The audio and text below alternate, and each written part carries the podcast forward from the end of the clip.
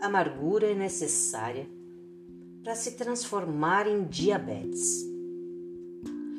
Quanta solidão, rancor ou insatisfação se requer para manifestar um câncer. Quanta ira se precisa para que a gastrite apareça. Quantas emoções não digeridas necessitamos para ter problemas estomacais? Quantas, mas quantas palavras não ditas e guardadas calamos para que se transformem em problemas na garganta e na tiroide? Quanta falta de amor é necessária para que se transforme em dermatite. Quantas, quantas insatisfações são necessárias para que se originem as infecções? E qual, qual será a dose de abandono para a obesidade? Toda Toda emoção ou sentimento mal canalizado causa uma enfermidade e desperta um padrão repetitivo emocional, ancestral adormecido.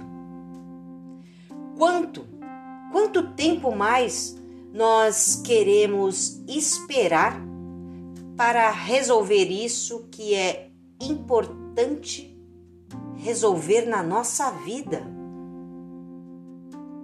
Onde está nosso limite para dizer basta e tomar atitudes reais e concretas para mudar essa história que nos leva ao cansaço da vida? Por quê? Porque sabemos que essas situações não mudarão sozinhas, mas sim vamos percebendo que com o tempo vão piorando